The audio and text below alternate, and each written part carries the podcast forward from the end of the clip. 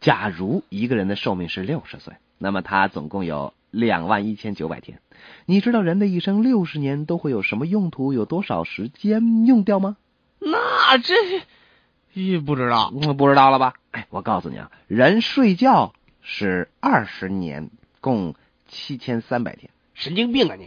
一睡觉就二十年，哪有这么长啊？哎，你看你不信是不是？这可是专家统计出来的。哎，并不是一觉就睡去二十年，是人们把每天睡眠的时间加在一起得出来的结果。哦，就这个呀，那我也知道。你看，你看啊，这个专家统计，人一生光吃饭就用去了六年，共两千一百九十天。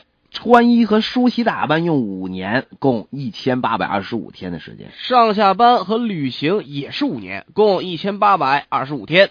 娱乐用八年，也就是说共两千九百二十天的时间。生病用了三年，共一千零九十五天。哇塞，我宁愿三年就把病都生完，以后不得病了。美的你，人一生的等待也得用三年，共一千零九十五天。唉，真是苦苦的等待呀、人的一生光打电话就得用一年，共三百六十五天的时间。照镜子共用七十天。其他的事情要用八年零二百八十五天的时间来完成。最有趣的就是人的一生擤鼻涕共会用去十天的时间。啊、一天二十四小时，十天就是二百四十小时。如果这二百四十小时都在擤鼻涕，我估计我们录播的鼻子。